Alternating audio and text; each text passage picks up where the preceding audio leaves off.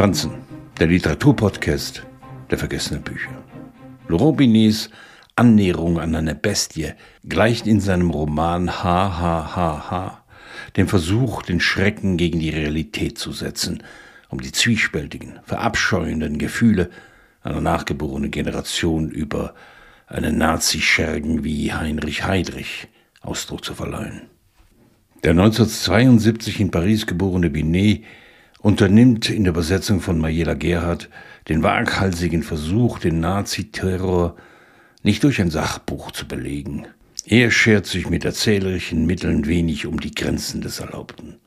Er findet Dialoge, Begegnungen und spielt mit der Vorstellung, was wäre, wenn. Der Roman ist ein Wagnis.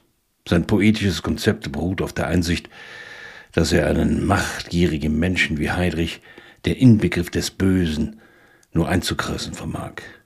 Die Vorstellungskraft eines Literaten müssen die Tatsachen ergänzen.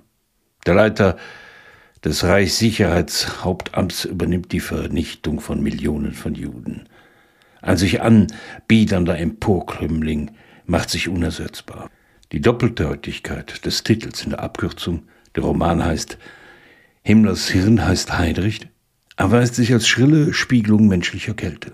Dahinter lauert die Frage, wie kann sich eine Generation, die bestens unterrichtet zu sein scheint, die historische Betrachtung längst abgeschlossen hat, sich der Judenvernichtung in Deutschland nähern, ohne sie museal zu verpacken? Laurent Binet ist zu Recht für sein Debüt mit dem Prix Goncourt ausgezeichnet worden.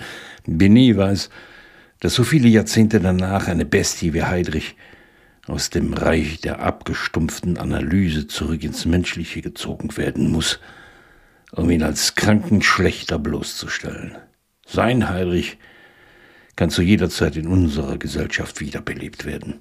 Vor allem in Zeiten, in denen der Einbau von Wärmepumpen den Weg für Extremisten und Rassisten in den Wahlumfragen ebnen.